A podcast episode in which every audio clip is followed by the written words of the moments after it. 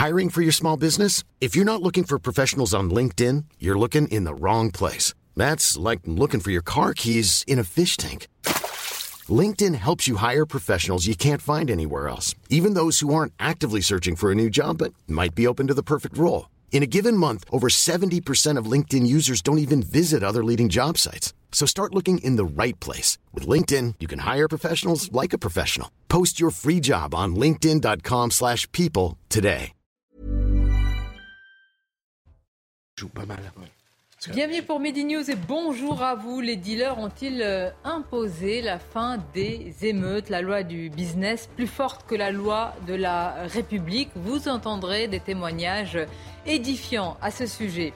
Et puis la justice en surchauffe, comparution immédiate et prison ferme. Est-ce vraiment une justice qui affiche sa fermeté ou est-ce en trompe-l'œil?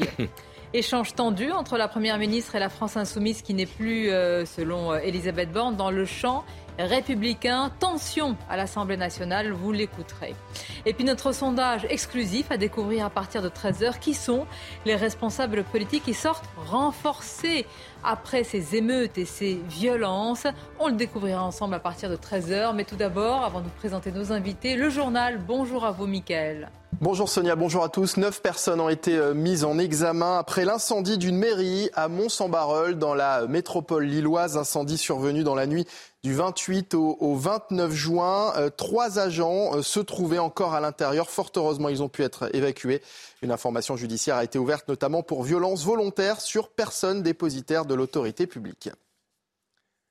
Pillage, saccage, agression, les images des émeutes de la semaine dernière ont fait le tour des réseaux sociaux, devenant une véritable vitrine des violences urbaines. Leur régulation est donc devenue un sujet pour l'exécutif, mais aussi pour l'opposition. Écoutez, Jordan Bardella, il était l'invité de CNews ce matin. Les réseaux sociaux, on ne peut pas le nier, sont devenus aujourd'hui un, incubateur de la violence et euh, participent de la contagion. La vraie différence, et j'entendais sur votre antenne un, fonctionnaire de police euh, le dire, c'est que la grande différence avec les émeutes de 2005, c'est qu'en 2005, il n'y avait pas les réseaux sociaux, pas dans cette dimension, et que probablement les réseaux sociaux participent à un phénomène de suivisme chez euh, les jeunes, notamment dans ces quartiers et dans ces territoires. Est-ce qu'il faut réguler les réseaux sociaux en période de tension? Probablement. Probablement en faisant disparaître pense que les, plateformes euh, avec des intelligences artificielles suffisamment développées aujourd'hui peuvent le faire pour faire en sorte que les vidéos les plus violentes soient totalement euh, euh, mis, de, mis de côté. En revanche, je ne suis pas favorable à une censure totale des réseaux sociaux. sujet des émeutes, Gérald Darmanin sera auditionné aujourd'hui au, Sénat. Le ministre de l'Intérieur doit être entendu par la commission des lois avec au cœur des discussions les violences urbaines survenues après la mort à Nanterre du jeune Naël. Et concernant à présent la réponse judiciaire suite aux nombreuses interpellations de ces derniers jours, Valérie Pécresse souhaite, je cite, pourrir les vacances des voyous, dit-elle. La présidente de la région Île-de-France euh, réclame un choc d'autorité en abaissant notamment à 16 ans euh, la majorité pénale. On l'écoute au micro de nos confrères d'RTL. Vous avez vu que la moyenne d'âge des personnes, des centaines de personnes qui ont été arrêtées, c'est 17 ans. Le sujet aujourd'hui, c'est que nous avons une justice des mineurs qui n'est pas en capacité de juger en comparution immédiate très rapidement des mineurs. On n'est pas non plus en mesure de les mettre hors d'état de nuire, c'est-à-dire euh, de les enfermer dans des endroits où ils ne peuvent plus troubler l'ordre public, de les éloigner de leur quartier. Moi, je pense qu'il faut leur pourrir leurs vacances. Je pense que tous ces casseurs, tous ces incendiaires, il faut qu'on on les mette hors d'état de nuire. Il faut les sanctionner. Les soldes seront prolongés d'une semaine, annonce d'Olivia Grégoire, la ministre déléguée au, commerce, une mesure dont l'objectif est d'aider les professionnels dont l'activité a été touchée par les émeutes. Euh, les soldes DTC donc jusqu'au 1er août. À noter aussi que les commerçants qui le souhaitent pourront ouvrir ce dimanche afin de rattraper les pertes du week-end passé. Après les feux de forêt euh, au Canada, regardez ces images à présent de New York envahi par des hordes d'insectes. Oui, après les fumées, les insectes, des essaims de, pucerons se déplacent depuis la, la semaine dernière à Manhattan et Brooklyn. Mais pas d'inquiétude, les scientifiques qui n'ont pas encore identifié l'espèce précisent que ces insectes ne sont pas dangereux. Pas, d'inquiétude. On nous avait dit la même chose avec le Pas d'inquiétude. On ne sait pas ce que c'est, pas d'inquiétude. on ne sait pas ce que c'est. Toujours se méfier de la phrase pas d'inquiétude. avec vous, tout va bien, cher Michael. C'est la fin du journal C'est la fin de ce journal, effectivement. Je vous rends la main. Merci à vous. La phrase pas d'inquiétude, on ne sait pas ce que c'est. Ne vous inquiétez pas. On peut revoir l'image, justement, peut-être qu'on peut identifier, euh, à défaut des scientifiques, ce dont, ce dont il s'agit. C'est incroyable. Vous avez vu cette information? Pas du tout. Mais Occupé à ce qui se passe chez nous. Vous avez vu qu'on n'a pas. Un peu d'inquiétude. Ah ouais, ouais, ouais. Oui, c'est. Ah oui, quand même. Bah oui. c'est peut-être de la neige, me dit-on. C'est vacances à New York. c'est complet. Merci d'être là. Bonjour à vous. On salue euh, Kevin Bossuet, Philippe Guibert, bonjour. Grégory Joron, qui est secrétaire général unité SGP Police, merci également. Maître Maxime Thibault nous accompagne. Nos journalistes pour la politique, Florian Tardif, et pour la justice et police, Célia Barotte. Merci également. je voudrais qu'on. Alors, c'est une phrase qui a été rapportée, mais qui est confirmée, hein, celle du président de la République. Emmanuel Macron euh, l'a tenue lors, euh, lors de sa visite d'une caserne à Paris pour aller soutenir les forces de l'ordre. Il a demandé tout simplement aux policiers, mais, mais les gamins, ils écoutent qui? Et puis un policier lui a répondu, eh, Monsieur le Président, les dealers. Donc la question, Grégory Joron, et puis on l'a posée euh, à notre antenne, à, des, policiers, c'est qu'est-ce qui a permis le retour euh, au calme, et on l'espère, pas seulement une accalmie, et la fin justement des, émeutes. On va écouter l'un de vos confrères, qui s'appelle euh, Rudy Manet, qui est porte-parole du syndicat Alliance Police Nationale. Effectivement, je pense que les trafiquants de drogue ont, eu un rôle. Euh, pourquoi ils ont eu ce rôle? Parce que tout d'abord, ce sont les centres-villes qui ont été touchés des grandes villes, avec des pillages, des émeutes, euh, des destructions de, tout ce qu'ils avaient sur leur passage. Et ensuite, euh, c'est venu un petit peu plus dans les quartiers sensibles, c'est venu dans les quartiers difficiles. Et là, je pense très clairement qu'ils ont sifflé la fin du match, tout simplement parce que dans les quartiers sensibles, c'est un peu dans ces endroits-là que l'on retrouve les ventes euh, de trafic de stupes, les ventes de stupéfiants, et, sûrement que les, gérants de ces, de ces points de vente leur ont dit mais si vous, si vous créez des émeutes là, ça va amener de la police, et si la police est là tout le temps, on ne pourra plus travailler. Donc à ce moment-là, ils leur ont dit fin du match, vous rentrez à la maison et vous, vous arrêtez toutes vos conneries. Grégory Jouron, c'est une analyse, vous parlez d'expérience euh, quand vous dites ça, les policiers?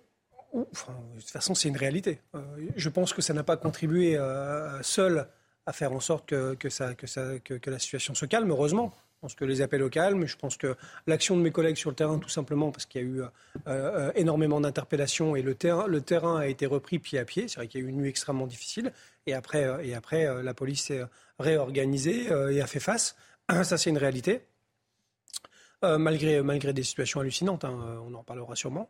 Euh, je pense que les premières comparations immédiates qui ont eu lieu quand même en semaine dernière ont quand même aussi marqué, puisque c'était, euh, c'était quand même déjà assez sévère. Ça s'est confirmé depuis hier et ça tombe. tout un faisceau d'éléments, mais parmi ces éléments aussi, mais aussi la loi des mais aussi, Mais c'est une réalité. La volonté de reprendre leur business qui était en train d'être entravé. Et tout à fait.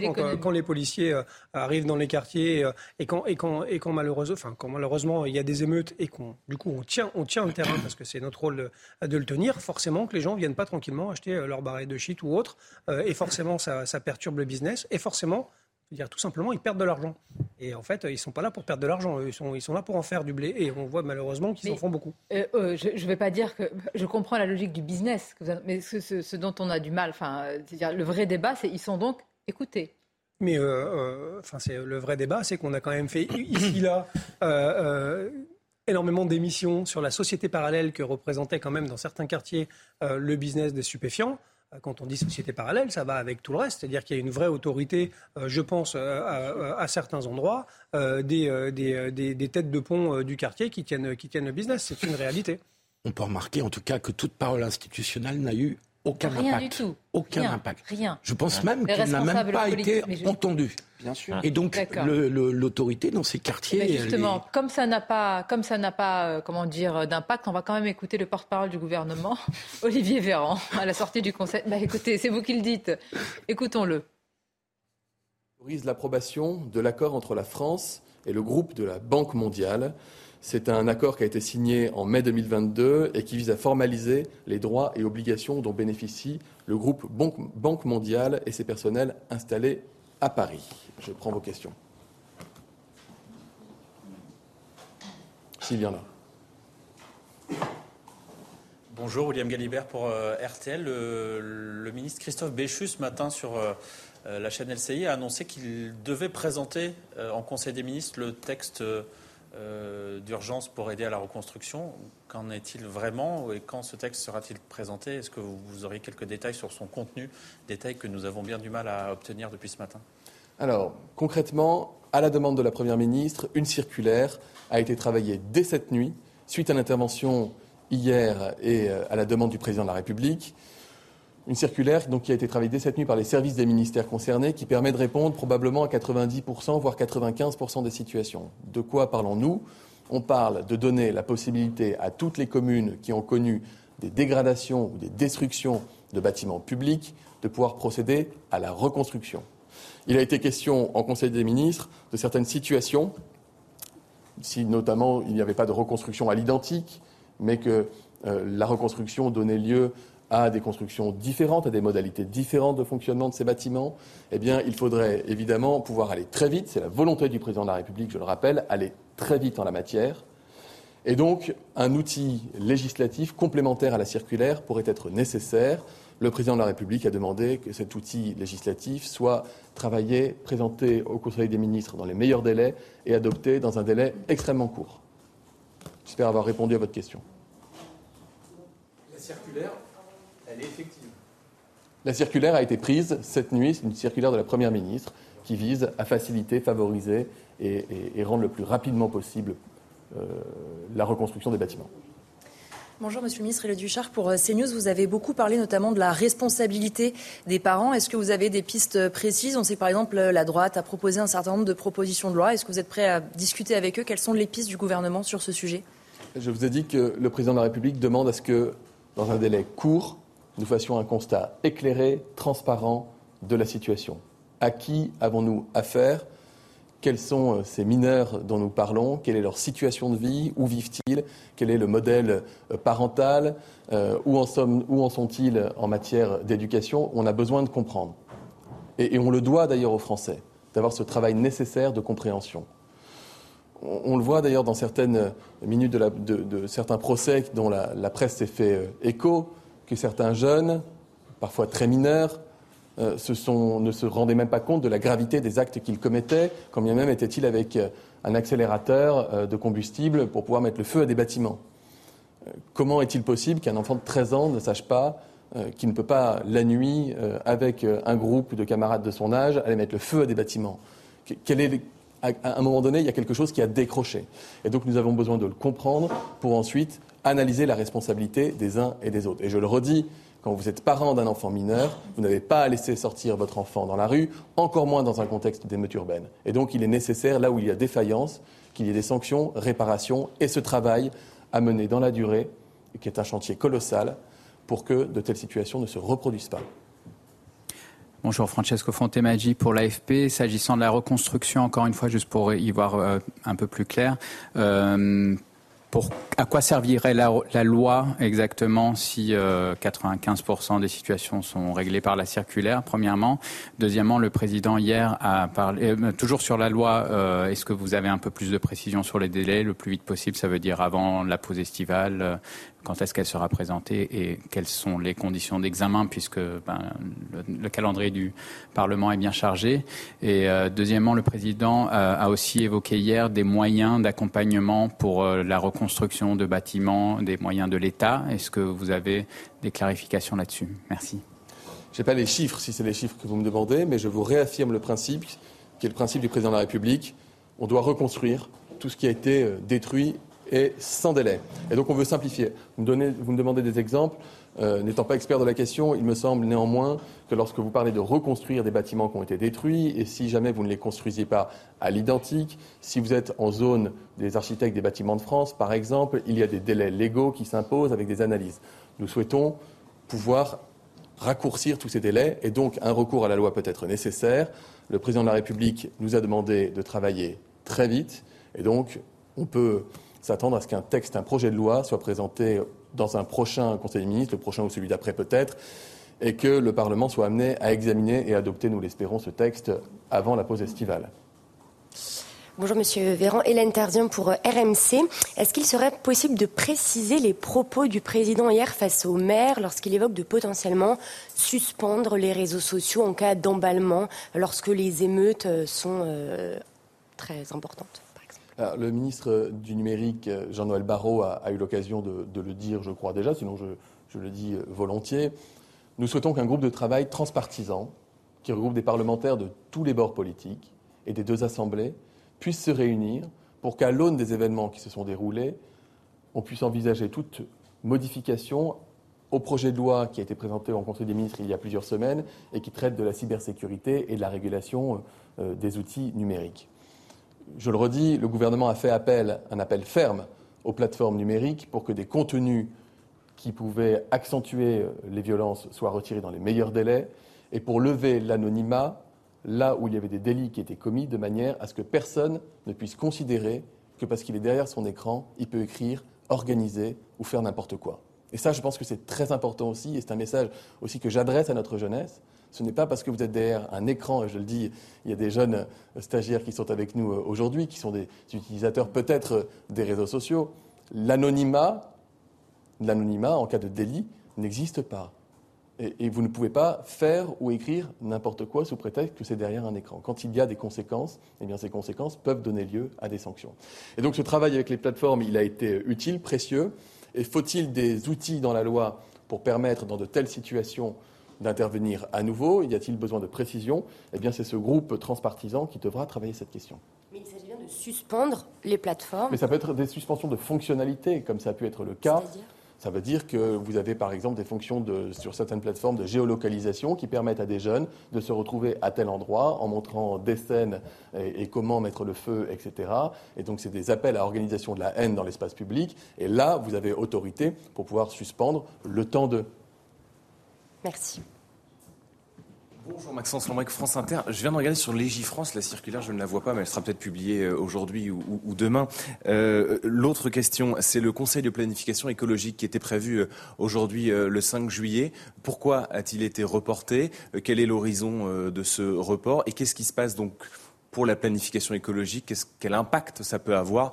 On évoque une réunion de travail qui se tient en ce moment pour tout vous dire, dès que je vous aurai quitté, je rejoindrai le président de la République et les membres du gouvernement concernés qui travaillent en ce moment sur la feuille de route de planification écologique, avec une réunion autour du président de la République et de la première ministre pour faire un bilan avant la présentation très prochaine, rassurez-vous, dans le détail de toutes les mesures de cette planification écologique. Pour les propos euh, du porte-parole du gouvernement, Olivier Véran, alors je vous avoue qu'on a quand même été interpellé, en tout cas on a relevé euh, un commentaire quand il dit d'abord qu'il faut un groupe de travail transpartisan, et là c'est sur euh, euh, les réseaux sociaux, mais aussi quand il dit qu'il y a le gouvernement, l'exécutif a besoin de comprendre, donc besoin de temps, Florian Tardif, pour comprendre euh, ce qui s'est passé en réalité, les, tenants et les aboutissants de ces émeutes. Et nous, inversement, on est dans l'incompréhension que l'exécutif doit encore comprendre pour tenter de savoir ce qui s'était passé euh, ces, derniers jours. Malheureusement, ça fait plusieurs jours qu'on entend ça de la part de, l'exécutif, à commencer par le président de la République euh, lui-même qui, qui, en a parlé ce week-end et la presse en effet l'écho en tout début de semaine en expliquant qu'il fallait débuter un travail minutieux pour tenter de comprendre en profondeur. C'était à peu près les propos communiqués par, par le palais. Enfin, il y a une forme de dédouanement de la part effectivement de, l'exécutif, puisque expliquer euh, qu'il cherche aujourd'hui à comprendre, c'est montrer en quelque sorte que tout a été fait, euh, selon eux, ces dernières années, en tout cas sous la présidence euh, d'Emmanuel Macron, pour tenter d'éviter qu'on en arrive à cette situation. Sauf que ce sont bien les résultats de choix politiques qui ont été faits précédemment qui ont conduit en partie à la situation à laquelle nous avons été confrontés ces derniers jours. Mais c'est incroyable de, dire ça, de dire on a besoin de... Ah, évidemment, on a besoin de comprendre, mais si on n'a pas compris depuis 40 ans ce qui se passe dans son propre pays, c'est un peu... Non, mais c'est juste incroyable. Là, on vient de tomber dans le béni-oui-huisme du macronisme. Enfin, c'est incroyable. Les acteurs de terrain alertent depuis 40 ans. Les acteurs sociaux, les policiers, les enseignants. On dit qu'il y a un problème au niveau de l'éducation éducation parentale, qu'il y a des parents qui sont dépassés par leurs propres enfants. On met en avant le fait qu'il y a des élèves qui sont, ou des jeunes qui sont dans le séparatisme, qui détestent les valeurs de la République, qui détestent la France. Et pour revenir au débat euh, au, tout début sur les figures d'autorité en banlieue, moi j'y enseigne en banlieue. Je vois ce qui se passe, c'est-à-dire que le président de la République n'est absolument pas écouté pour beaucoup de ces jeunes. Mais qu'il l'est encore. Mais, je vais vous dire, le, par exemple, le président algérien, pour certains euh, jeunes, est davantage écouté que le président français. L'appel des imams a été beaucoup plus entendu finalement que l'appel des élus locaux. Enfin, il faut quand même se questionner là-dessus. On est, il y a des gens qui ont la nationalité française qui le disent très clairement. Je déteste la France et la France ne sera jamais mon pays. Donc, qu'est-ce qu'on fait pour lutter contre Mais ça? Qu'est-ce qu'on fait? Pardonnez-moi. Il y a aussi, et là pour le coup, parce que souvent on est assez, euh, j'allais dire. Euh, on interroge la réponse judiciaire, c'est. Il est vrai, et maître, euh, vous nous le confirmerez, que c'est ce qu'on dit là depuis ces dernières heures et ces derniers jours, la justice est au rendez-vous le ministre de la Justice a, réclamé une réponse rapide, ferme et systématique. Et justement, la justice a été euh, très ferme dans, dans ses euh, condamnations. Depuis le début des émeutes, on compte 3625 personnes placées en garde à vue. Parmi elles, on compte 1124 mineurs. À ce jour, 990 personnes ont été déférées, c'est-à-dire euh, présentées à un magistrat, et 480 personnes ont déjà été jugés en comparution immédiate. Alors ce sont des informations et des chiffres qui vont bien évidemment évoluer car des audiences euh, vont se dérouler aujourd'hui et les prochains jours. Au total, depuis le début des émeutes, c'est-à-dire euh, le 27 juin, 380 personnes ont été incarcérées, y compris des primo-délinquants. Vous savez, ces personnes qui n'ont jamais eu affaire euh, jusqu'à aujourd'hui à la justice. Alors dans le détail, si on prend quelques exemples, Notamment à Strasbourg, lundi, le parquet a requis des sanctions importantes à l'égard de plusieurs personnes ayant pris part à des attroupements qui ont dégénéré en, pillage dans des magasins comme dans plusieurs villes en France. Par exemple, on a Adrien, 19 ans, condamné pour violence à 12 mois de prison, dont 4 fermes avec mandat de dépôt. Il a reconnu avoir fait, je le cite, une grosse connerie en renvoyant euh, vers les policiers un palais de, de gaz lacrymogène projeté par les forces de l'ordre. Il y a aussi ce couple, Steve, 37 ans, chauffeur-livreur en CDI, poursuivi pour vol, et sa concubine Johanna, 29 ans. Lui, avec euh, sa, concubine, avait ramassé euh, des vêtements neufs euh, qu'un pillard avait abandonnés sur la chaussée. Sa concubine avait profité de, de ces vêtements. Résultat, condamnation pour monsieur à 6 mois de prison, ferme avec mandat de dépôt, et sa compagne portera un bracelet électronique jusqu'à l'automne prochain. En tout cas, pour l'instant, si on a vu beaucoup de mineurs participer à ces émeutes, aucune comparution immédiate pour les mineurs. Ils seront euh, jugés euh, par une juridiction euh, spéciale. Bon, maître, est-ce qu'on peut reconnaître là Alors, je ne sais pas, c'est un vrai débat. Certains disent, et je vais demander à la fois, je vais poser la question aux policiers et, à l'avocat, est-ce que la justice est au rendez-vous? Est-ce que c'est vraiment de la fermeté, enfin, que nous n'avions pas bah, depuis quelque temps? Je pense que tout le monde constate une certaine sévérité de la part de la justice mais qui correspond au trouble à l'ordre social qu'a connu notre pays depuis 5-6 bah, jours. Donc mm. c'est plutôt logique, si vous voulez. Moi, ce qui me dérange en tant qu'avocat, c'est parfois des décisions qui demandent de personnalisation. Ça, c'est certain. Et vous savez, une comparution immédiate pour en faire en qualité d'avocat, parfois, ça dure 15 minutes. Le dossier passe. Vous avez à peine le temps de regarder le dossier que la personne est jugée. Et ce côté expéditif me renvoie à certaines périodes de notre histoire qui ne me plaît pas particulièrement, mais qui correspond à un modèle de justice qu'on a accepté aujourd'hui en France. Bah quand et même, qui à situation exceptionnelle, euh, justice quand même, euh, j'allais dire même pas exceptionnelle, mais lucide. Le nombre bah, de dossiers importants. La grandeur de la justice, c'est de savoir garder ses valeurs, même pendant les périodes de crise. Et c'est ce que je souhaite. Alors après, on voit des, décisions qui sont très sévères, mais qui sont qui sont justifiées, je disais, par le trouble à l'ordre social. Et j'aimerais aussi qu'on parle de l'ensemble de ces parties civiles, c'est-à-dire de ces victimes, qui ne pourront pas travailler pendant plusieurs mois parce que euh, monsieur qui tient le bureau de tabac a perdu son bureau de tabac, il en aura pour six mois à le reconstruire, parce que telle ou telle personne s'est fait voler ses affaires. Donc, euh, effectivement, il y a une sévérité. Mais il y a un moment, si l'État n'a pas du poing sur la table, il ne faut pas venir se plaindre que la loi n'est pas respectée. Vous allez tous réagir. On va marquer une pause. On reviendra sur les dealers qui ont euh, imposé, ou en tous les cas, euh, euh, sifflé, si je puis dire, la fin, non pas de, la partie malheureusement, mais, mais, des émeutes. Sondage exclusif également sur eh bien, les responsables politiques. Est-ce que certains ont tiré, entre guillemets, leur épingle du jeu? À votre avis Oui, bah, je pense que bah oui. La pause. Les autres, je doute. La suite de Midi News. Merci d'être euh, avec nous. On va commenter dans quelques instants ce qui vient d'être dit par le porte-parole du gouvernement et qui rejoint d'ailleurs euh, ce que pense et ce qu'a dit le président de la République. Il faut du temps pour comprendre ce qui s'est passé. Ce sera avec nos invités, mais tout d'abord le rappel des titres. C'est News Info, Mathieu Devez.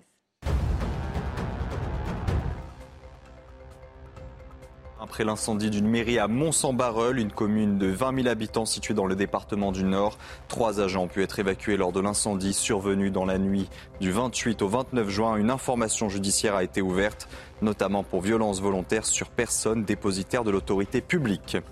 Un homme de 27 ans est mort à Marseille dans la nuit de samedi à dimanche en marge des émeutes. Le parquet indique que l'origine du décès pourrait être un projectile de type flashball. Ce choc violent au thorax a entraîné l'arrêt cardiaque de la victime. Il est pour l'instant impossible de dire si l'homme avait participé aux émeutes la nuit de sa mort. La police judiciaire et l'IGPN ont été saisis. Enfin, deux semaines après l'explosion d'un immeuble rue Saint-Jacques à Paris, 60 familles sont toujours privées de leur logement. Elles ont été relogées depuis par les bailleurs sociaux chez des proches ou à l'hôtel. Le bilan est d'un mort et 58 blessés, dont 4 toujours en urgence absolue. Merci à vous, cher Mathieu. Bonjour Elisabeth Lévy. Bonjour Merci d'être là aux côtés de Maxime Thiebaud, Kevin Bossuet, Philippe Guibert, de Florian Tardif et de Grégory Joron. Alors si l'exécutif ne sait pas véritablement ce qui s'est passé, qu'il prend du temps pour comprendre les racines, les tenants et les aboutissants de ces émeutes, eh bien les dealers, eux, l'ont compris. Ils ont même, semble-t-il, réussi euh, à, à, insuffler une accalmie ou peut-être à mettre fin aux émeutes. Ce reportage de Mathilde Couvillier-Flonorroy. Pour préserver leur trafic, les dealers auraient-ils joué un rôle dans l'accalmie de ces derniers jours? On a des échos comme quoi dans certaines cités, euh, il y a des holas qui sont mis euh, pour, euh, pour, arrêter, pour arrêter ces émeutes et pour que le trafic puisse reprendre de plus belle. En effet, à cause des émeutes, la présence accrue des policiers dans les cités empêche les trafiquants d'exercer leurs ventes illégales ça, pose un problème au niveau des trafiquants, mais aussi au niveau des, personnes qui se droguent. Parce que forcément, quand, vous avez des émeutes, ça veut dire que bah, tout est brûlé. Vous avez une présence policière avec 45 000 policiers et gendarmes qui est accrue. Euh, on sait que les émeutes se passent généralement dans les cités, donc forcément, les clients ne peuvent plus y accéder. Les trafics de stupéfiants reposent sur un système pyramidal. Les trafiquants ont la main mise sur les dealers et pendant les émeutes, ces règles restent inchangées c'est soit un peu en jouant au rôle de grand frère, soit aller jusqu'à la menace en disant maintenant c'est stop. Euh, voilà, vous arrêtez, vous arrêtez vos conneries. Euh, nous, on a besoin de travailler. L'an dernier, plus de 150 tonnes de produits stupéfiants ont été saisis. Bon, au final, tout ça est très bien organisé. Bah oui. Bah oui. Écoutez, euh, quand il n'y a pas les imams, on peut faire appel, euh, appeler, appel aux dealers pour ramener la paix. Et quand il y a ni les uns ni les autres, on peut toujours essayer avec jeu dans le débat. Et quand il n'y a pas ni les uns ni les autres, on peut toujours essayer avec toutes ces associations qu'on a arrosées sur le moindre résultat. Grégory Joron nous expliquait quand même qu'avec un, un, dispositif de 45 000 forces de l'ordre, le GIGN, le RAID déployé, prépositionné, ça a pu peut-être aussi dissuader certains de sortir. Il a raison, mais est-ce qu'ils vont rester? Moi, il y a un maire qui m'a dit hier, Grégory Joron, il m'a dit, nous, ça s'est calmé chez nous. D'ailleurs, je crois qu'il l'a dit sur cette antenne, c'est Robert Ménard. Il m'a dit, nous, euh, euh, ça, ça s'est à peu près calmé assez vite parce que le préfet nous envoyait des forces de police. Mais ce qu'on sait, c'est que si on nous retire trop vite ces forces de police, ça va repartir. C'est le cas, euh, Grégory Vous voulez pas prendre de vacances dans la police rien? Non, non, mais c'est, enfin, c'est la, réalité, c'est ça. C'est que quand, quand, on a un temps fort comme ça, c'est, un euphémisme. la difficulté, c'est de durer dans le temps pour nous, parce qu'on n'est pas une force inépuisable quand même aussi. Il faut juste le rappeler. On a déjà mis à contribution depuis quelques années assez fortement. On a, on a juste des échéances qui se, qui se dessinent dans les mois à venir qui vont tout être. Il y a la pression, il y a la tension. Par exemple, il y a le risque. D'ailleurs, à Marseille, il y a euh, cette, cette, mort avec euh, un vrai doute sur ce qui s'est passé par rapport à un tir de LBD. Donc on ne va pas ajouter du chaos. Ce que tout le monde craignait, c'est-à-dire, c'est-à-dire euh, forcément euh, euh, un mort parmi les émeutiers, ou aussi, je le dis clairement aussi, parce qu'il y a eu des tentatives d'homicide à, l'endroit de mes collègues, un mort parmi les policiers. Et ça aurait été. Ça aurait été Il y en a eu un en Guyane, hein, tout le monde l'a oublié. Non, mais, oui, en Guyane, c'était un tir d'émeutier. Un tir d'émeutier. Ce qui me frappe, c'est vraiment si les trafiquants de drogue ont contribué au retour à la paix civile, rien que prononcer cette phrase, bah c'est quand même frappant de, bah, prononcer pardon, mais on, marche sur la tête depuis, depuis une semaine déjà. Hein, donc, Quoi, depuis 40 ans. Mais voilà. Euh, oui, depuis Il faut peut-être nommer un dealer Premier euh, ministre ou ministre de l'Intérieur. Au moins comme ça, on aura l'assurance qu'il fera appliquer la loi. Ou du commerce. ou du commerce. Du commerce aussi. Bah, Premier ministre. je non, mais je fais, un peu d'ironie, je fais un peu d'ironie par rapport à notre émission de la semaine dernière. Jeudi dernier, on s'étonnait que Marseille n'ait pas flambé. Et on s'était tous fait la réflexion, bah oui, c'est normal, Marseille est tenu par les dealers. Après, j'aimerais savoir ce qui s'est passé pour que les dealers lâchent un petit peu les choses pour que ça flambe et que du jour au lendemain ça revienne. Marseille, ça n'a quasiment pas flambé dans les quartiers. Marseille, ça a, été centre-ville. Centre-ville, très très différent de la région euh, parisienne. Et Historiquement, Marseille ne connaît pas de violence urbaine. C'est une réalité. Euh, c'est pas une ville. Oui, juste remarque, parce que je ne pas dans les banlieues, ça a flambé. Mais, je voudrais juste me permettre, pardon Kevin, je voudrais juste me permettre quand même de nuancer un tout petit peu vos propos, parce que d'abord, on ne découvre pas qu'il y a du deal. On l'a laissé s'installer sur une... On dit une grosse vingtaine d'années et que et que d'autre part la présence de la police sur le terrain est indispensable, mais qu'à une époque on n'en a pas voulu. Au moment où s'est mise en place la police de proximité, la, la, procédure de réforme a été cassée, et donc on est resté sur une police d'intervention qui ne vient, pardonnez-moi, qu'au moment où il se passe quelque chose. Donc, et encore, si on veut de la police, si on veut de la, euh, sur la tête, si on euh, veut de la police, je termine juste. Si on veut de la police en permanence, parce qu'au fond, c'est bien que c'est ça la solution. Ah, si on veut de la police en permanence sur le terrain, là où il se passe des choses, il faut une profonde réforme. C'est pas ça la solution. On n'a pas les moyens. On peut pas. D'abord, attendez, pardonnez-moi, on peut pas mettre un policier derrière chaque maire, derrière chaque. D'ailleurs, pardonnez La question et, qui et qui euh, protège le policier? Oui, et puis c'est la grande ancienne de la police de proximité. Si vous voulez, c'est toujours la même chose. Il y a toujours des moyens.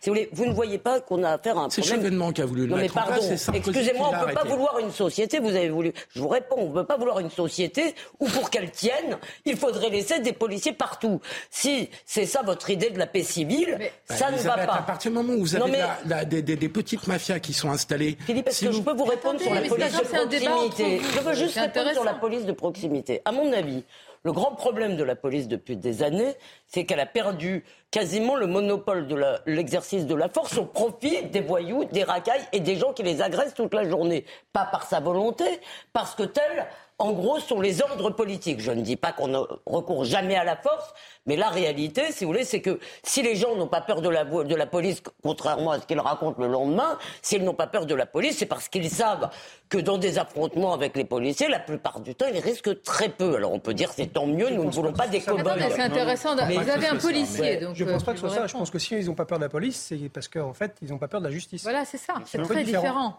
C'est pas parce que pardon, je, je, non, non, c'est à un moment donné, il faut. Euh, enfin, euh, je pense que cette séquence-là, elle est d'ailleurs assez marquante. Euh, moi, je le dis, ça, l'action policière a évidemment participé à ramener le calme. Je suis assez lucide pour dire que c'est pas la seule action qui a permis de le faire. Parce qu'il y a un ensemble de facteurs qui ont permis de ramener le calme. Et moi, je suis prudent. Hein, dans, 9 jours, c'est le 14 juillet. Hein.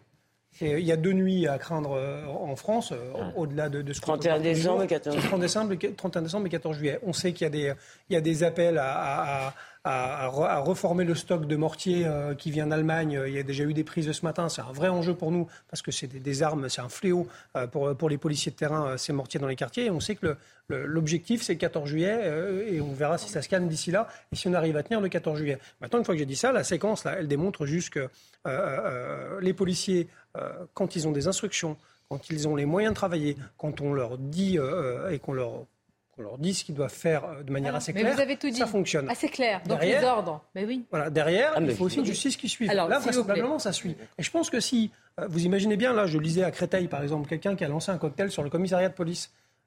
il a pris 18 mois, dont, dont 8 ou 9 fermes.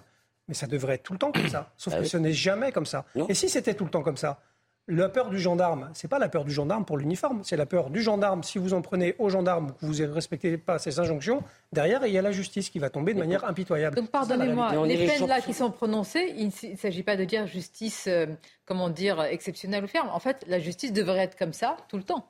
enfin, au-delà de la personnalisation des peines, parce que c'est le chemin qu'on a pris qui est somme toute importante, mon avis, je pense qu'on allait beaucoup trop loin sur, la, sur le sujet. Je ne dis pas que le système anglo-saxon est meilleur. Je dis, je pense qu'on aurait peut-être dû choisir un entre-deux quand on voit la société qu'on a avec euh, euh, une qualification euh, sur des délits spécifiques qui mériterait une réponse, je pense, un peu plus globale et personnalisée. Parlons-en, parce que là, les seules réponses, enfin les seules, les premières sont des réponses répressives. Hein. C'est la fermeté qui est, mise en avant. Mais enfin, il faudra se poser la question si c'est la seule réponse. Moi, je le dis depuis plusieurs jours. Il y a un moment où est-ce que c'est seulement avec la police et la justice que vous arrivez à réparer des fractures aussi profondes. Oui, il a appelé les assureurs. Mais déjà, on veut parler des sanctions des familles des émeutiers. Oui, donc on, va voir. Alors, euh, certains disent c'est le serpent de mer, ça sera très très difficilement applicable parce que euh, la plupart sont euh, insolvables. Donc comment faire? Tout cela est résumé par Adrien Spiteri. Le gouvernement envisage de frapper dans le portefeuille des familles des délinquants mineurs. C'est une idée qui revient avec insistance du côté de l'exécutif et évoquée par Elisabeth Borne au sein de l'hémicycle. Pour que toutes les atteintes, même de plus faible intensité, soient sanctionnées, Ensuite, pour mettre les parents face à leurs responsabilités avec des amendes, des stages de responsabilisation parentale et en engageant leur responsabilité pour soustraction à leurs obligations légales. Une proposition portée par la droite depuis de nombreuses années. Le président des LR, Éric Ciotti, a même appelé à aller plus loin en renouant avec un texte législatif datant de 2010.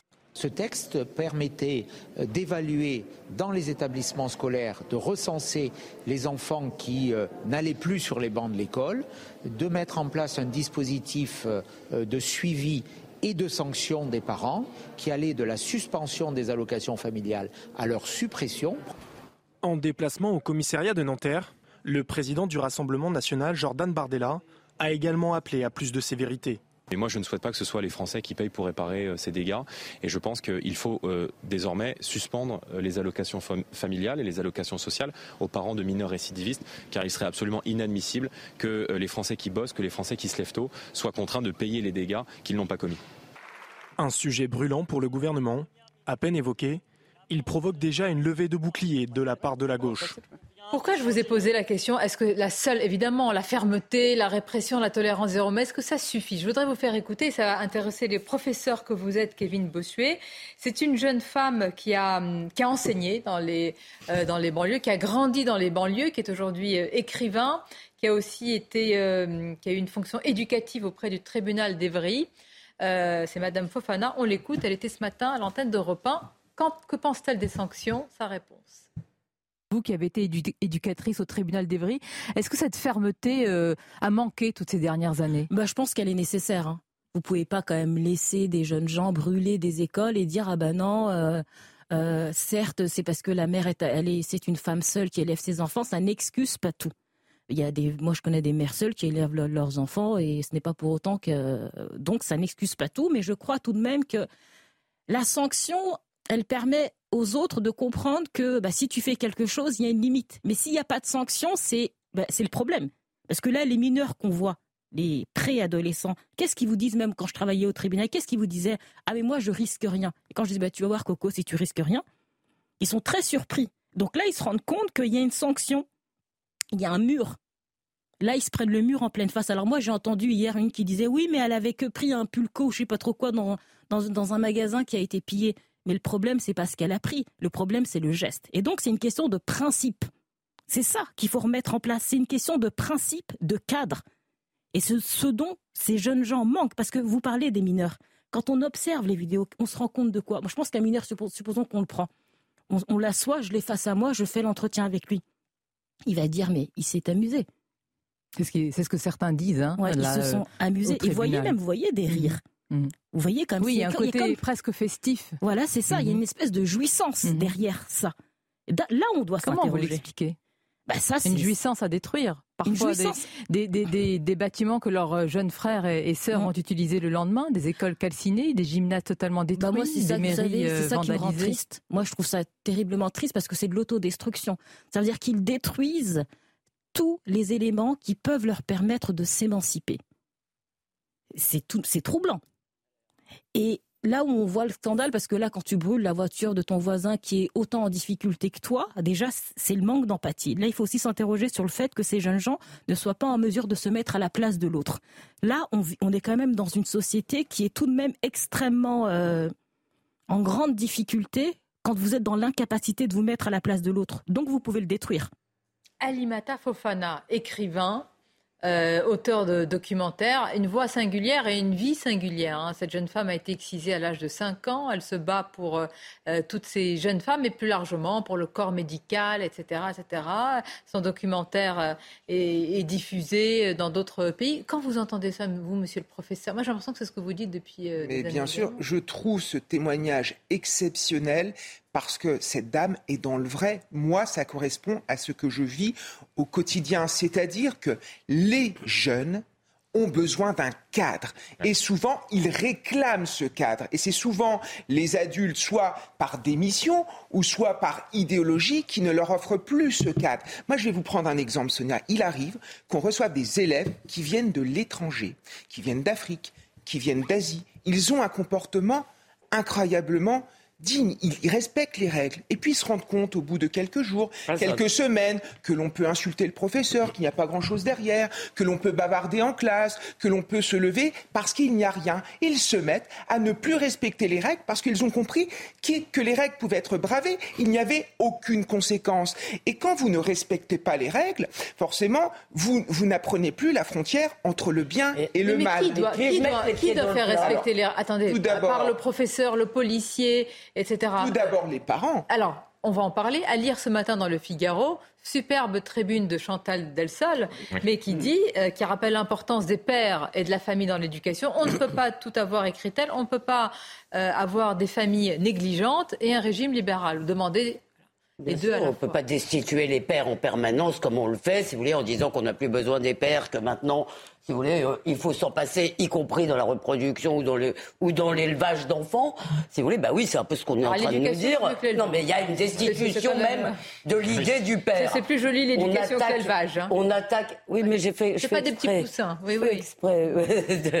il, y a, il y, a, une dimension d'élevage aussi euh, dans l'éducation des dans l'éducation des petits humains. Mais moi, je voudrais mettre les pieds dans le plat parce que bah, je crois que c'est fait. Hein. Mais, plus encore. il y a une dimension, évidemment. Il y a, même il y a une dimension dans cette sécession qu'on n'ose pas, qu'on a du mal à aborder parce qu'elle nous fait de la peine, parce qu'il s'agit de français, parce que tout ce que vous voulez, qui est la dimension culturelle. Et moi, je vous dis qu'on a l'impression quand même que beaucoup de familles élèvent leurs enfants dans la détestation de la France. C'est pas des gens qui subissent cela chez leurs enfants qu'ils auraient appris à l'école. Ils vont à l'école en ayant déjà appris cela.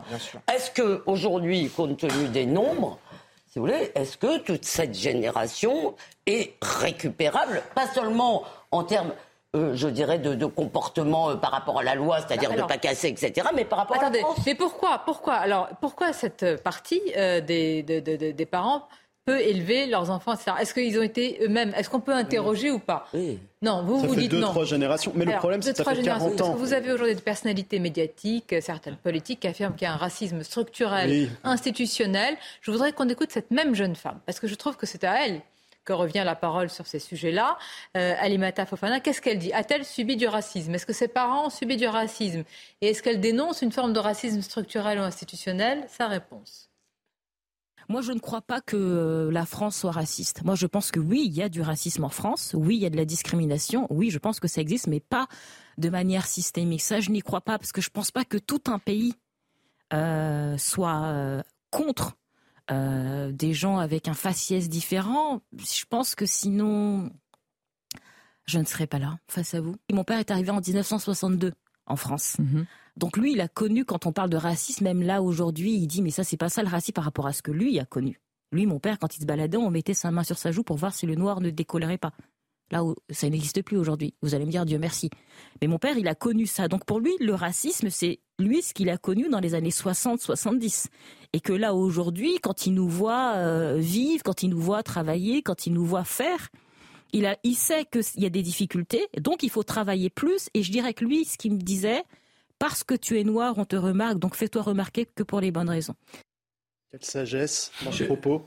C'est tellement rare d'entendre une sagesse pareille alors qu'on vit une société qui cherche le conflit en permanence, notamment par une extrême gauche qui ne vit plus par l'espérance et qui devrait. Hein, parce que, euh, il y a quand même quelques soucis. Hein. Elle a une leçon de, méritocratie qui est magnifique. Elle a une leçon. Elle, elle nous parle de la France telle qu'on aime et telle qu'on la regrette, c'est-à-dire celle qui ne vit pas de distinction, de couleur de peau, de religion et qui veut des citoyens qui se construisent par leur Justement, c'est magnifique. Euh, ce qui est intéressant, c'est qu'il y a la CNCDH, la Commission nationale des droits de l'homme, rattachée à Matignon, où il y a toute une série d'associations que vous adorez, notamment Elisabeth, euh, produit tous les ans un, baromètre.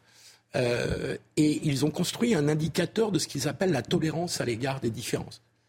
Or, la société française, depuis 10-15 ans, est de plus en plus tolérante, pour le dire plus simplement, de moins en moins raciste. Bah et c'est ça qui est fascinant. C'est-à-dire qu'on a un discours. Fascinant par rapport au décalage. De, au décalage par rapport au débat euh, public. On entend Rokhaya Diallo expliquer qu'en France, il y a un racisme structurel. J'ai commencé explique bien ça. C'est-à-dire que plus les discriminations se réduisent, plus elles deviennent insupportables. Oui, c'est un vieux truc. Euh, c'est la loi de Tocqueville qu'on appelle. Euh, j'ai commencé l'entretien ce matin avec cette jeune femme en lui, en lui disant Mais à culpa de ne pas vous avoir donné la parole depuis tant d'années, etc. Mais, mais, elle me dit, je ne suis pas appelée. À part quelques journalistes, elle était chez notre ami Pascal Pro.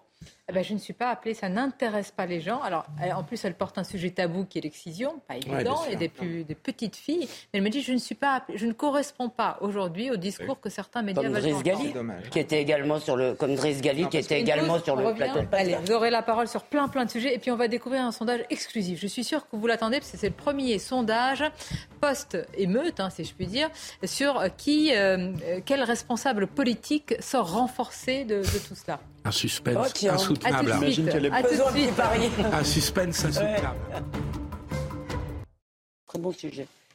Midi News, la suite. Merci d'être avec nous. Nos invités sur de nombreux thèmes. Je vous le disais, on va découvrir en exclusivité le sondage Opinion Way sur les responsables politiques post-émeute. Si je peux dire, qui a véritablement imprimé? Est-ce que vous, est-ce que les Français arrivent à se positionner en fonction de l'avalanche de propositions après les, violences et, les émeutes On va en parler. Mais tout d'abord, le journal. Rebonjour à vous, cher Mickaël Dorian.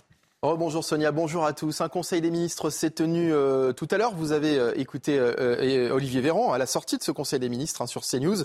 Elodie Huchard, bonjour. Vous êtes actuellement devant l'Elysée avec Florian Paume et ce matin, il était encore largement question des émeutes et notamment de la responsabilité des parents.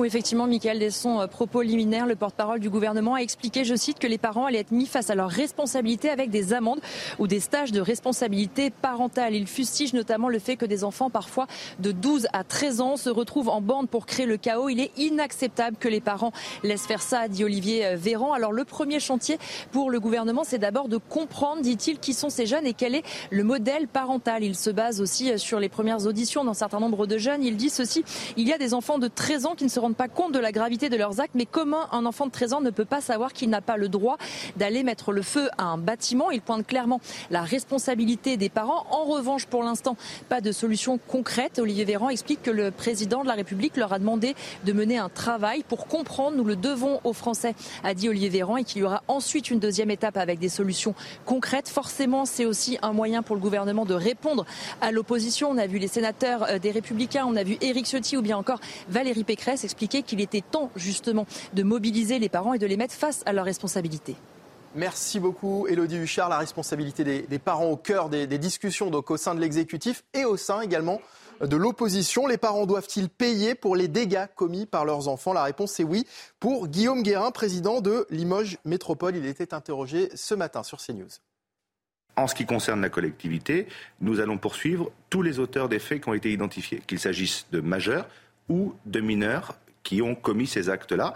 Pourquoi les mineurs? Parce qu'en fait, c'est presque la procédure la plus facile. Les parents sont solidairement responsables des dommages causés par leurs enfants.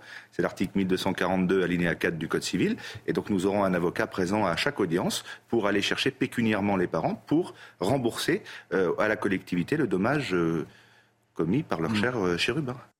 Dans le reste de l'actualité, alors que la Bretagne a connu la semaine dernière son premier incendie de forêt de l'année, à Campénac, dans le Morbihan, les pompiers se préparent et s'entraînent face au risque élevé de départ de feu euh, cet été. Écoutez Marie Dubois, les directrices de l'Office national des forêts en Bretagne.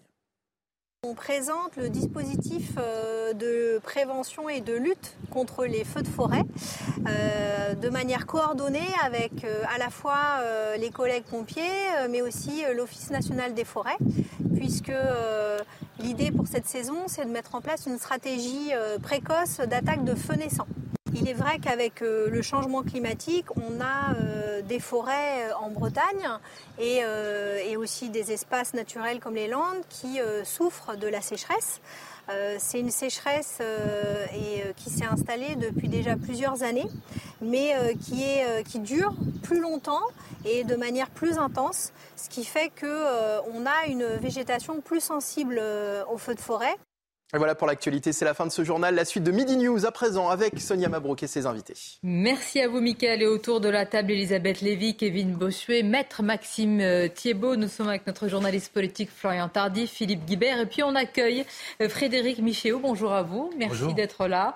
Directeur général adjoint d'Opinion Way. Je vous le disais, sondage à suivre, post-émeute pour savoir finalement quel responsable politique a véritablement imprimé? Est-ce qu'il y a des propositions qui est infusées? Est-ce que vous-même, nous tous, les Français, euh, eh bien, nous avons un avis euh, précis? Nous arrivons à nous positionner par rapport à ce qui s'est passé euh, Multitude, hein, une avalanche quasiment de, de, propositions ici et là. On va en parler dans quelques instants avec vous, mais tout d'abord, alors une avalanche de réactions il en a eu à l'Assemblée nationale.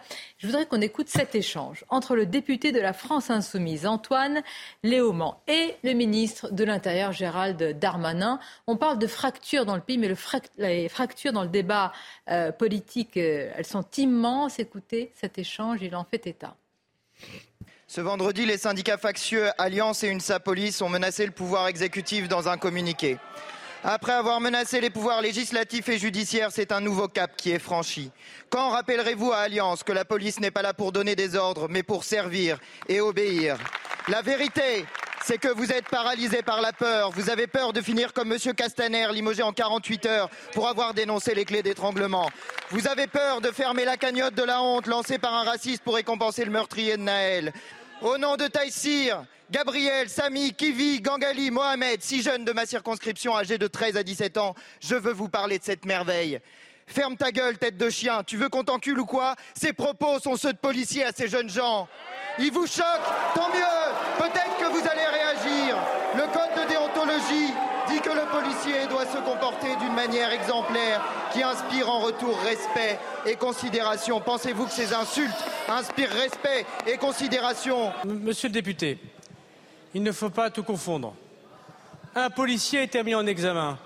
Tous les policiers n'ont pas été mis en examen.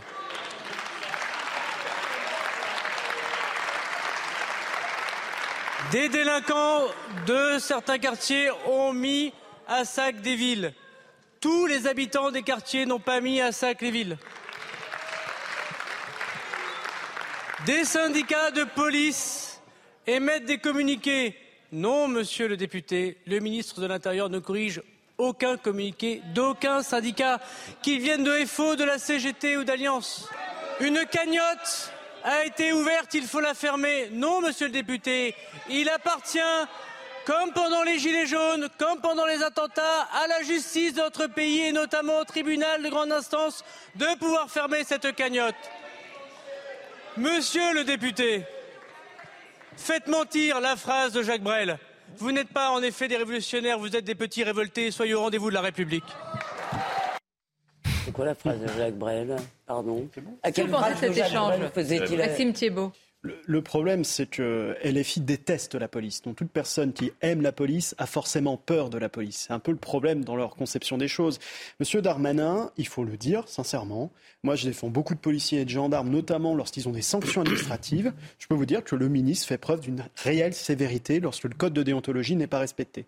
Et je vois des policiers et des gendarmes que je suis amené à défendre qui parfois même ont des, des sanctions qui sont très sévères. Donc on ne peut pas prêter un, un jugement aussi hâtif et en toute méconnaissance parce que je pense que ce député ne connaît rien de euh, la procédure administrative de sanction qui est diligentée lorsqu'il y a des, des, règles déontologiques qui ne sont pas respectées. On ne peut pas prêter un tel jugement sur M. Darmanin qui fait preuve d'une vraie application mais ça, de la loi. Vous répondez dans le débat politique, vous avez raison. Mais moi, ça infuse dans l'esprit de beaucoup, beaucoup, beaucoup mais ce de sont des jeunes. ces Et gens. à mon avis, la réponse de ministre de l'Intérieur fut-elle exemplaire, si je puis dire, dans le cadre, comme vous dites, de la loi, ben, je ne crois pas qu'elle sera écoutée par ceux qui pensent véritablement qu'ils sont certains, c'est vrai, contrôlés dix fois par Parce jour. qu'il y a un défaut.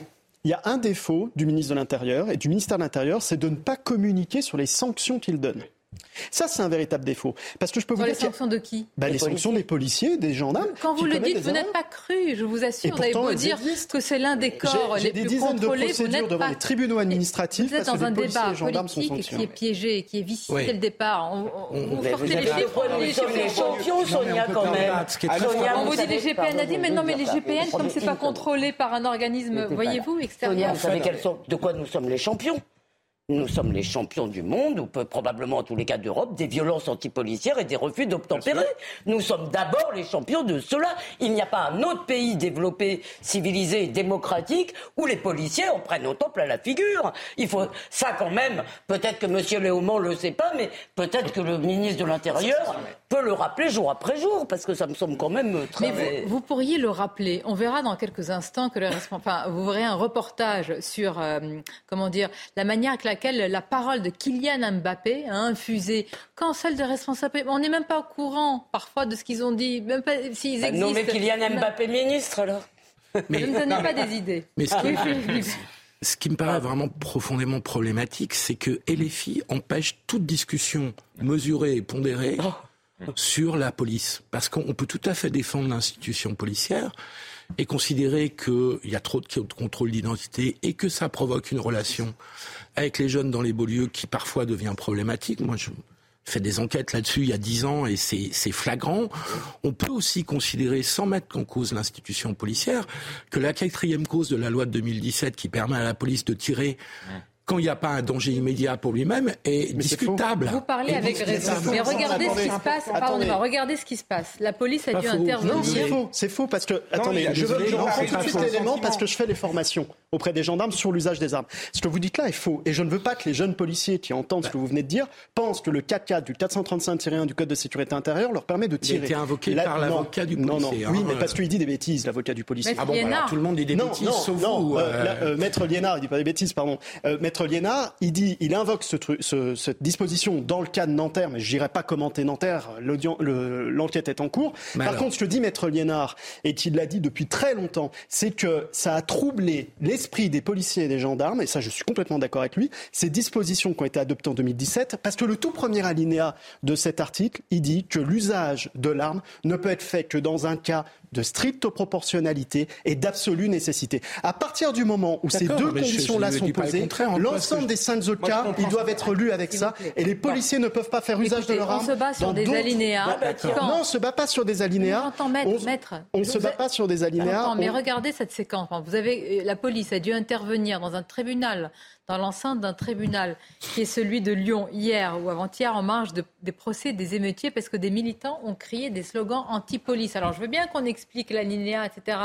Mais quand on arrive dans l'enceinte d'un tribunal, là où vous, justement, vous portez le droit à faire ça, regardez cette séquence et vous réagissez juste après.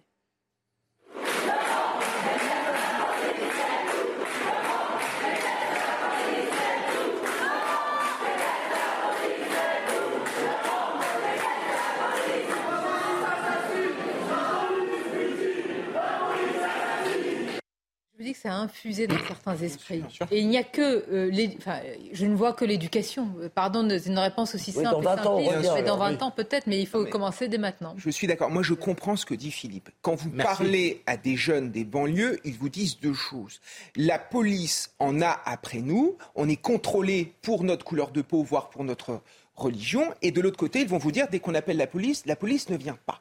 Donc ça, c'est un sentiment et on ne comprend pas cette révolte si on ne rentre pas dans la, perception. Après, ce qu'il y a de dramatique, c'est qu'on a un courant politique qui est l'extrême gauche. L'extrême gauche qui instrumentalise ce sentiment pour essayer d'ériger les jeunes contre la police. Quand M. Mélenchon dit dans une interview que la police, c'est celle des riches et des puissants, puisqu'il dit leur police, c'est scandaleux. Pardonnez-moi, combien de fois vous. avez été interpellé par la police? Moi, aucune fois. mais attendez, est-ce que je peux répondre à ça Parce que c'est trop facile. Ce... Non, mais vous peut-être. Non, mais est-ce que c'est. oui, évidemment. Moi, Elisabeth, vous avez dû être contrôlé par la police pas mal de fois. Plusieurs fois. Aligner une phrase là-dessus. Merci. C'est contrôle au faciès. C'est pourquoi C'est parce que nos flics sont racistes Vous voulez qu'ils contrôlent quoi On est en train de légitimer. Attends, allez-y, allez-y. Allez-y. Est-ce que c'est possible de faire autant Mais oui, mais Elisabeth, on fait que ça. Donc, non. Donc, euh, si vous voulez, ce que font les policiers, c'est pas parce qu'ils sont racistes, c'est du profiling. C'est-à-dire que malheureusement, quand ils arrêtent des gens pour des contrôles d'identité, ils arrêtent ceux qui sont le plus susceptibles par leur comportement général, peut-être, s'ils sont habillés comme ci ou comme ça, c'est le métier de policier. Bah, là, vous, êtes sur, euh, les éléments de langage, de... les éléments de langage du contrôle aux faciès, c'est ceux qu'on leur met dans la tête toute la journée. vous êtes contrôlé parce que la police est raciste. Ah Excusez-moi. D'abord, être contrôlé par la police, c'est pas un drame en soi. Vous présentez vos papiers, vous dites bonjour monsieur, au revoir monsieur, et terminé. mais quand ça arrive dix fois par jour, c'est Mais si ça arrive dix fois par jour, c'est pourquoi? Donc je veux bien qu'on contrôle les dames à contrôlons les dames à caniche. Les réquisitions des dames Il y a un moment, il, y a un moment il, faut, il faut remettre aussi le, le clocher au milieu du village. Quand il y a des contrôles d'identité, c'est très souvent sur réquisition du procureur de la République, dans des secteurs très déterminés, et notamment ceux où il y a du trafic de stupéfiants. Donc tout est lié. Il faut arrêter de croire que le policier passe sa journée à courir après le jeune qui ressemble à un arabe ou un noir pour le contrôler. Ça devient du n'importe quoi. Il y a les policiers internes au ministère de l'Intérieur comme externes qui montre la multiplication des contrôles et en quoi ça contribue aux mauvaises relations entre cette jeunesse et si on a un truc hyper documenté. moi je ne je suis pas du tout en train de dire. Philippe, est-ce qu'on peut quand même en France, tout en disant que la police n'est pas raciste, que le pays ne l'est pas, mais poser quelques questions sur la sur l'institution et se dire qu'on peut toujours améliorer les choses. Voilà. On peut le dire sans passer pour. Ah, mais bien sûr. Voilà. Bah, le 435 Le problème, c'est qu'on est dans un débat politique qui ne permet pas cette nuance-là. Alors justement, je fais ma propre transition pour voir quels responsables politiques ont, imprimé, si je puis dire, euh, je ne veux, pas dire, je veux pas parler de séquence parce que ce qui s'est passé d'une mm. gravité euh, inédite avec ces émeutes et ces violences. Frédéric Michaud, on va découvrir ce sondage euh, d'Opinion Rate. D'abord, première question, est-ce que les Français, est-ce que nous tous, les citoyens, est-ce qu'on arrive à se positionner justement par rapport à tout cela? Oui, absolument, et c'est presque un dirais, dans, la nature des crises, de polariser l'attention des citoyens. Quand il y a une crise, bah, on est plus attentif, on est plus vigilant à la parole publique. Ce qui a aussi une conséquence, c'est que ce qui est dit dans le cadre d'une crise peut-être a des effets plus durables dans l'opinion publique. Donc oui, les Français ont réussi et parviennent à se positionner quand on euh, les interroge sur, euh, quand on leur demande s'ils approuvent ou s'ils désapprouvent euh, les positions qu'ont pris, on a testé une quinzaine de personnalités sur les, émeutes qui ont eu lieu au cours des derniers jours. Ils arrivent à se positionner. Est-ce qu'on peut voir justement et découvrir avec vous? D'abord, avant de nous dévoiler, est-ce qu'il y a des surprises? Est-ce qu'il y a des personnalités qui ont davantage imprimé ou peu imprimé, eu égard à leur position et qui vous ont même surpris, vous, le spécialiste, l'expert? Oui, alors il y, a une surprise, c'est peut-être le, positionnement, enfin la perception qu'ont les Français des positions d'Éric Zemmour, euh, qui euh, sont euh, largement désapprouvées. Il est plutôt en bas de tableau dans le, dans le classement. On va voir les images. Hein, ce qui contraste peut-être avec l'activisme médiatique qui a été le sien. Mais peut-être avant d'entrer dans, le détail, personnalité par personnalité, ce qui est vraiment frappant, c'est de voir qu'il n'y a aucune des personnalités que nous avons ah. testées, aucune d'entre elles, qui ne fait euh, l'objet d'une approbation majoritaire. Euh, ça dit bien que le contexte général est toujours celui d'un discrédit généralisé mm. de la euh, parole publique. tout se passe comme si les responsables politiques étaient jugés incapables d'avoir, de tenir des propos pertinents sur euh, les émeutes. On est, ça dit bien le niveau de discrédit général à l'égard de la parole des, responsables euh, politiques, quels qu'ils soient. Hein. Restons sur ce premier carton. Après vous les prises de position des personnalités politiques. Bon, je, vois Marine Le Pen et Jordan Bardella, c'est quand même, euh, c'est la même chose. Gérald Darmanin arrive quand même. Euh, j'allais dire en, pôle position, si, si, je puis dire, quand même. Je vois, moi, je vois un ministre de l'Intérieur qui est conforté. Oui, alors en fait, vous avez raison, on voit plusieurs blocs. Hein. Quand, on, regarde, on a d'abord un premier bloc qui est le bloc du Rassemblement national, avec une répartition des rôles assez claire entre Marine Le Pen et Jordan Bardella, c'est-à-dire que Marine Le Pen joue vraiment la rareté politique, la discrétion, la sobriété en termes de communication et c'est très payant. C'est la personnalité qui, euh, dont les positions sont le plus approuvées. Alors, elles sont approuvées seulement par une minorité, mais tout de même, 41%. Et répartition des rôles avec Jordan Bardella, chef du parti, qui lui est beaucoup plus offensif, beaucoup plus dans la polémique, et c'est la troisième personnalité dans notre euh, classement. Alors, au-delà du pôle RN, il y a ce pôle gouvernemental. Alors évidemment, le ministre de l'Intérieur euh, émerge euh, très, très nettement, c'est sa fonction. Hein. les, les, émeutes concernent son secteur d'activité rappeler des positions euh, républicaines, mais on voit aussi euh, Éric Dupont-Moretti qui a été en, première ligne. 59% des approuvés, hein, c'est pas. et tout de même, il n'est pas si loin de. Il n'est pas si hein. pas si loin du ministre de l'Intérieur. Et puis également le couple exécutif, bah euh, Elisabeth Borne, Emmanuel Macron, 34% chacun.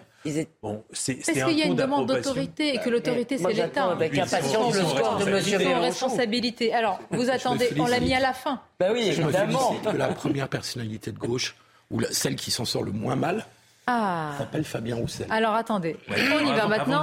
Ça nous intéresse. Il y a un bloc de droite qui est un peu en décalage par rapport au bloc Rassemblement National et par rapport euh, au bloc gouvernemental. Éric Ciotti, 30% qui approuvent ses propos. Euh, on sait qu'il traite depuis de nombreuses années les questions d'ordre, de sécurité.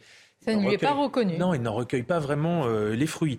Euh, même chose pour Nicolas Dupont-Aignan ou David Lisnard, mais peut-être avec des propos un petit peu plus techniques en tant que président de l'AMF. Et puis pour Éric Zemmour, c'est ce que nous disions tout à l'heure, ne bénéficie pas vraiment de cette euh, alors force qu'il a les propositions les plus radicales. Hein, oui, alors c'est peut-être c'est peut-être ce, côté, cette surenchère, ce côté excessif qui lui nuit un peu dans, dans l'approbation. on a seulement un quart de la population qui approuve ces, ces positions. Et puis en fin de, ah. en fin de tableau, on a le grand bloc de gauche, la NUPES, au sens large. c'est la grande avec, là. Hein. Avec un seul, peut-être une seule personnalité qui se détache des autres, c'est Fabien Roussel. On peut mettre un peu à l'écart, 31%, peut-être parce qu'il s'est désolidarisé ah mmh. des positions bah de, Jean-Luc Mélenchon. claire et constante. En, refusant les amalgames, en étant peut-être un petit peu plus nuancé que les autres. Et il n'approuve pas la violence, en gros, quand même. Olivier Faure, 25%, sous la barre des 20%. Ah. Jean-Luc Mélenchon, 19%. Et Sandrine Rousseau, 18%. Mais là, c'est un désaveu. C'est très important hein, sur Jean-Luc Mélenchon, c'est toute la stratégie de la France insoumise qui est en train de fracturer la NUPES, qui est, là. et, pourquoi on le dit depuis une semaine Il est son Regardez, très intéressant. Voilà, regardez. Les, les, positions euh, à gauche. Fabien Roussel, Olivier Faure, Jean-Luc Mélenchon et Sandrine Rousseau. Regardez. Voilà. Bah oui. La stratégie, c'est là, euh, intéressant de voir qu'il est le fossoyeur de euh, l'organisation, la NUPES, euh, cette association entre les différents partis de, gauche qu'il a lui-même créé il y a un peu plus d'un an maintenant pour permettre justement au, socle de, gauche d'avoir énormément de, députés au sein de l'Assemblée nationale. C'est plus de 150 députés. Mais après, c'est c'est un pari perdu, effectivement, de, la part de Jean-Luc Mélenchon, qu'il tente de mener depuis euh, un peu plus de dix ans maintenant et qu'il a théorisé. C'est-à-dire qu'il a cette stratégie euh, euh, qu'il alimente et qu'il utilise à chacun des conflits auxquels nous sommes confrontés, qui est la stratégie de la conflictualité. Oui, mais il ne le reconnaîtra ah, pas. Oui, mais ce qu'on aimerait savoir... Il l'assume de ce point de vue-là. Mais il ne va pas reconnaître que c'est un pari perdu. C'est, sa stratégie est purement clientéliste à l'égard de ce qu'il pense être les banlieues. Depuis 2018, ça passe de la manif contre l'islamophobie au discours contre la police. C'est un échec. En fait, il croit au grand remplacement, Jean-Luc Mélenchon. L'analyse est peut-être plus nuancée aussi. Il postule sur le, il sur le grand remplacement. Il y a une autre difficulté, c'est euh, qu'il ne convainc pas ses propres sympathisants. Jean-Luc Mélenchon, ah, il, ne recueille seulement, il est approuvé, alors par, évidemment par une majorité des sympathisants de la France insoumise, 67%, mais, c'est beaucoup moins, c'est beaucoup moins que les sympathisants RN à l'égard de Marine Le Pen. Là, on est à 90% ou les sympathisants de Reconquête à l'égard d'Éric Zemmour, là on bat des, records, et même les sympathisants de la majorité présidentielle à l'égard de, Darmanin. ou du chef de l'État ou de la Première ministre. Hein. Et c'est la même chose pour Sandrine Rousseau, c'est peut-être encore plus marqué. Elle ne recueille l'approbation que de 34% des sympathisants d'Europe Écologie Les Verts. Une question, monsieur. Est-ce que cela signifie que l'attente des Français est purement une réponse politique républicaine? Parce qu'on a quand même l'impression que ceux qui sont très très bas hein sont ceux qui ont les positions les plus extrémistes et qui sont même dénoncés par le gouvernement et même par Marine Le Pen comme étant anti-républicains. Est-ce qu'il n'y a pas cette aspiration-là, une volonté de république des Français, ce qui serait plutôt salvateur? Sans doute, d'une part, et puis aussi peut-être une volonté de prendre des positions un peu moins tranchées, bah peut-être un petit peu plus nuancées. Euh, on voit bien qu'il y a eu des ambiguïtés dans les propos et dans ces moments-là, peut-être que les Français attendent une parole en fait, claire, il y a une lucidité, une parole forte, oui. une parole plus nuancée.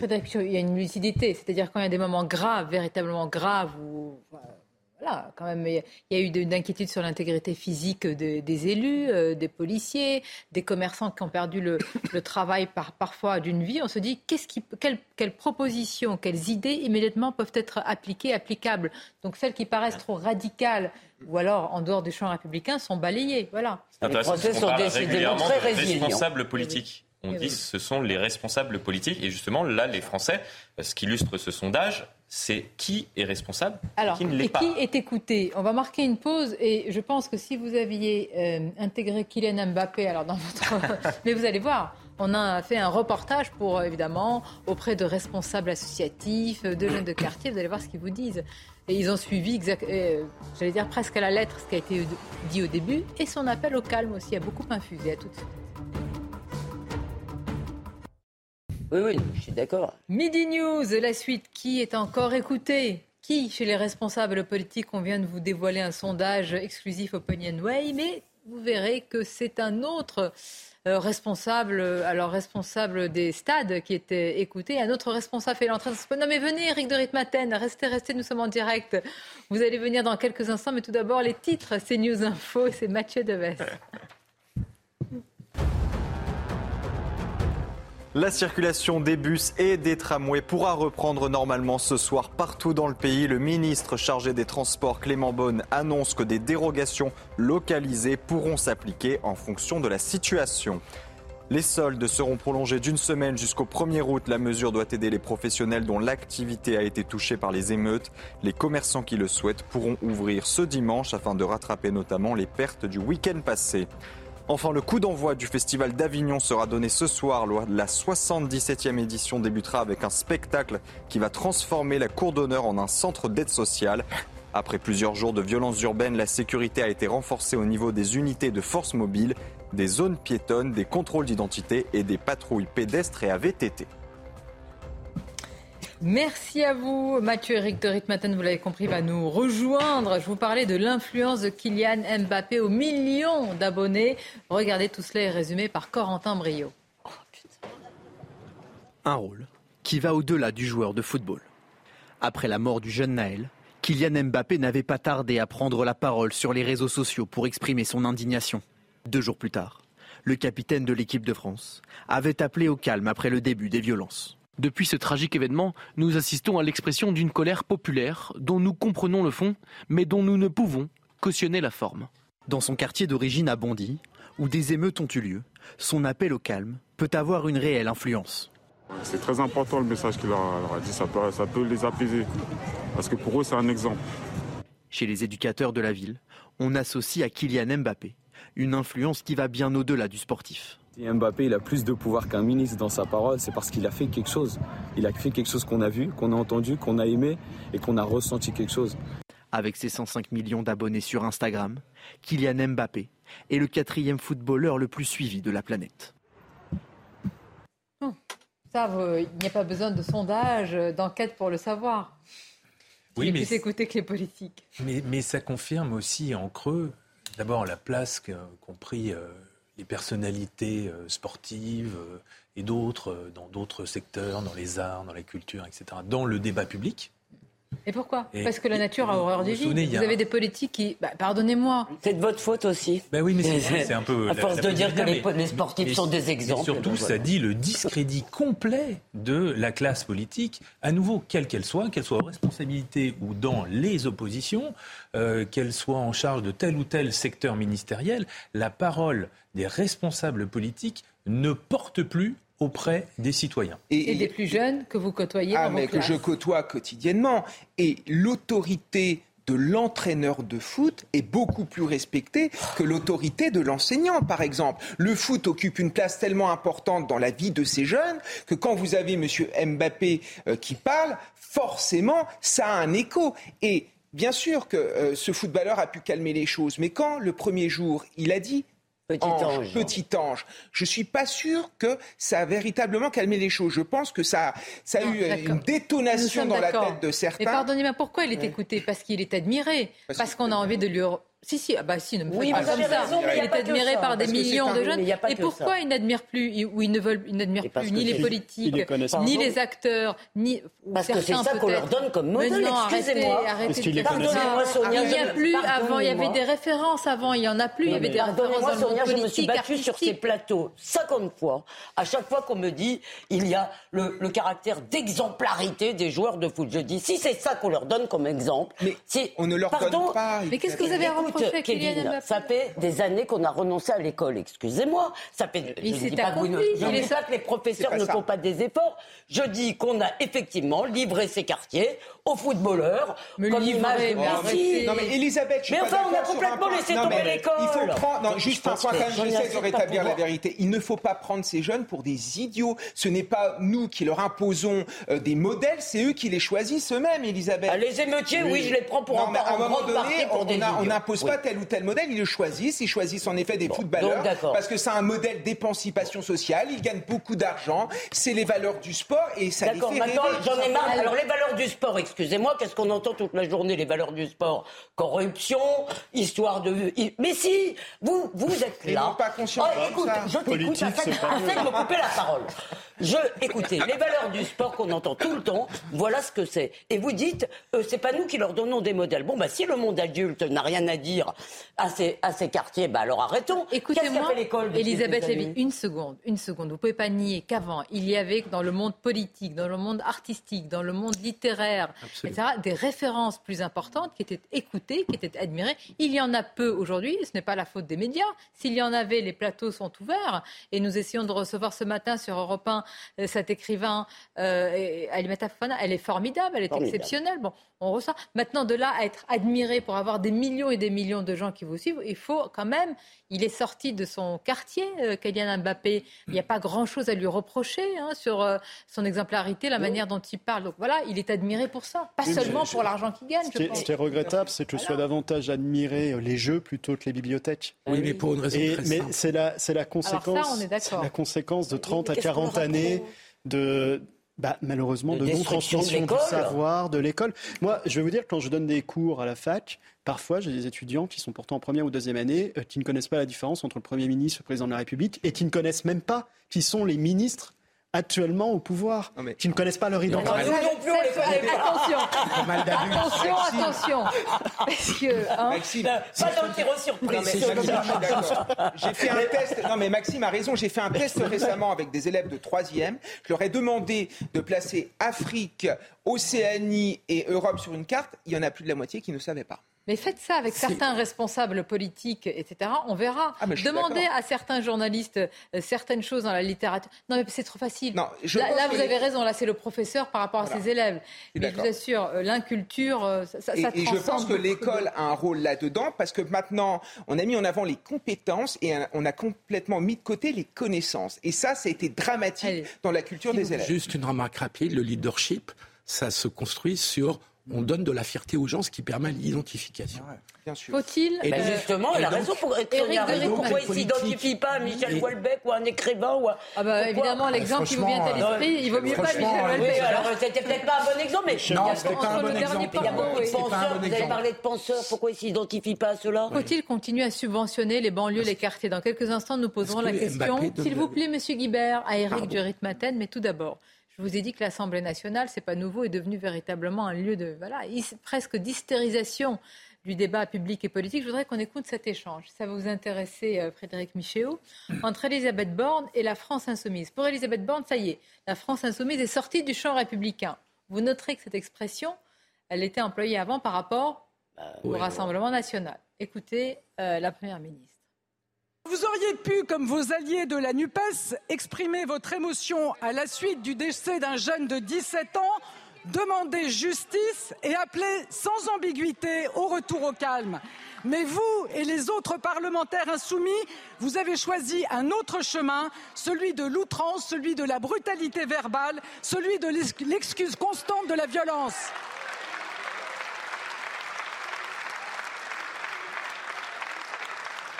Alors, Madame la Présidente Panot, quand vos députés rejettent tout appel au calme, vous sortez du champ républicain.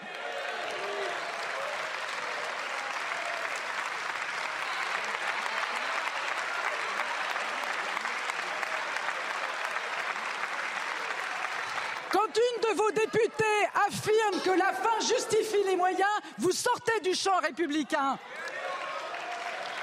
Quand, vo- quand votre leader parle de permis de tuer pour les policiers, de peine de mort pour les jeunes des quartiers et nous traite de chiens de garde, vous sortez du champ républicain. Les violences, Madame la Présidente Panot, rien ne peut les excuser. Et pendant que vous jetez de l'huile sur le feu, pendant que vous donnez des excuses aux délinquants, nous nous sommes engagés pour rétablir l'ordre républicain. Et la justice ne vient jamais de la violence. Je vous remercie. Ah bon, on l'a jamais vu comme ça, hein, Elisabeth Borne. Alors, sortir du champ républicain. Moi, je, l'ai souvent entendu, quasiment tout le temps, pour le Rassemblement national, hein, parce qu'il y a des arbitres, euh, des élégances sur qui est dans le champ ou pas républicain. Et là, c'est la France S'ils sortent du champ républicain, c'est ce que je disais pour le Front, puis pour le Rassemblement national, il faut leur interdire de se présenter aux élections. Ils ont des élus. Et après, Madame Non, ils ont des élus aux élections. Ils sont, dans le... ils sont dans les institutions républicaines. Et après, ça relève du débat politique, si vous voulez. Mais c'est attendez, attendez, ne pas avoir appelé au calme quand il y a eu des graves oui, émeutes d'une violence inédite. Est-ce que ça fait partie encore du simple débat politique ou ça, ça dépasse ça et qu'il y a des questions de responsabilité? Évident.